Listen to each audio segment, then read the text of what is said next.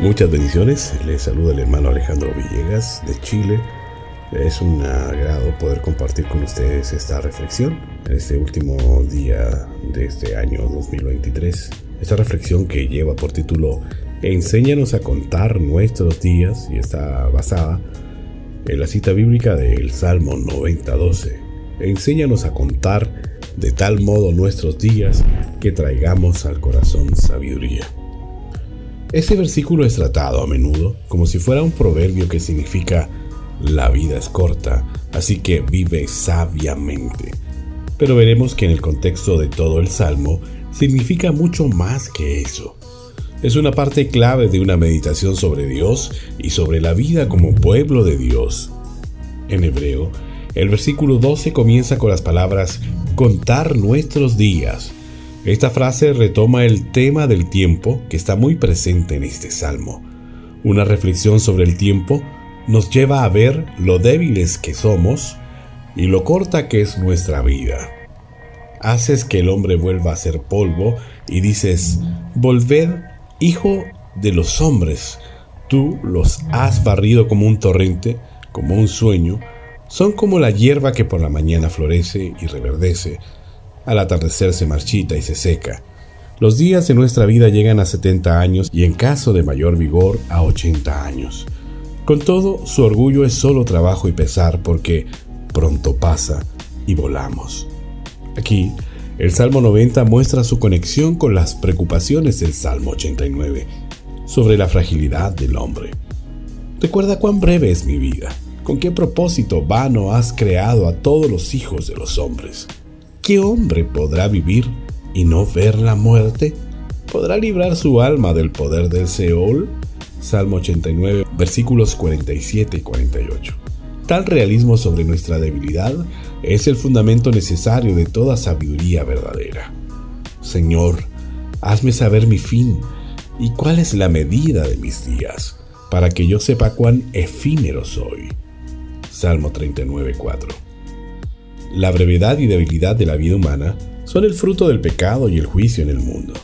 El salmista reconoce ese pecado con franqueza, diciendo, Has puesto nuestras iniquidades delante de ti, nuestros pecados secretos a la luz de tu presencia. Salmo 98.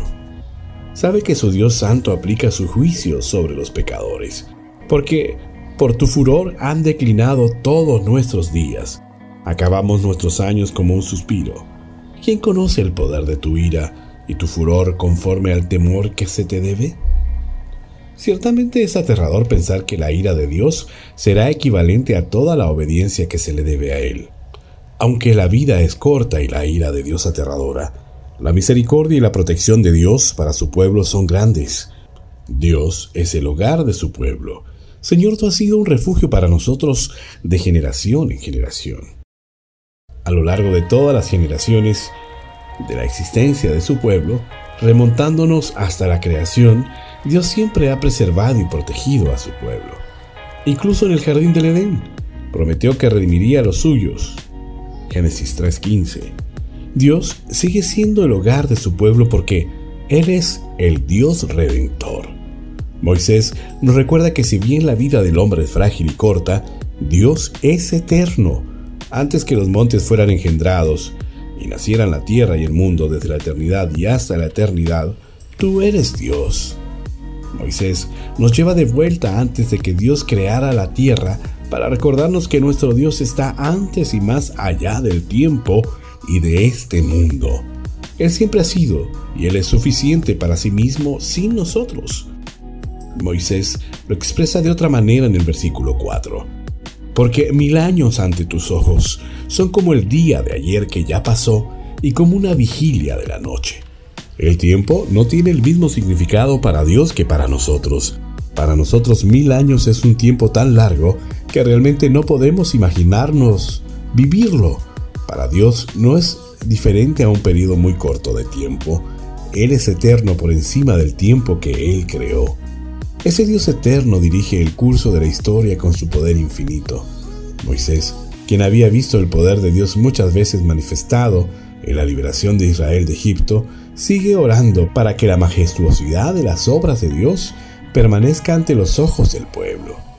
Manifiéstese tu obra a tus siervos y tu majestad a sus hijos. Así como Dios había traído sufrimiento con su poder, Moisés ora para que Dios envíe bendición.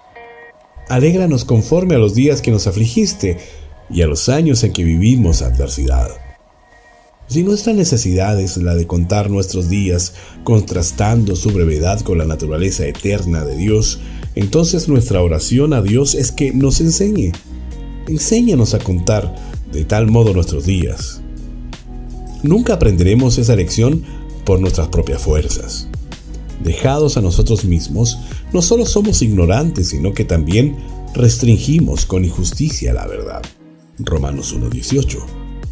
Nos convencemos de que nos queda mucho tiempo de vida y mientras estemos sanos, realmente creemos que viviremos para siempre en este cuerpo.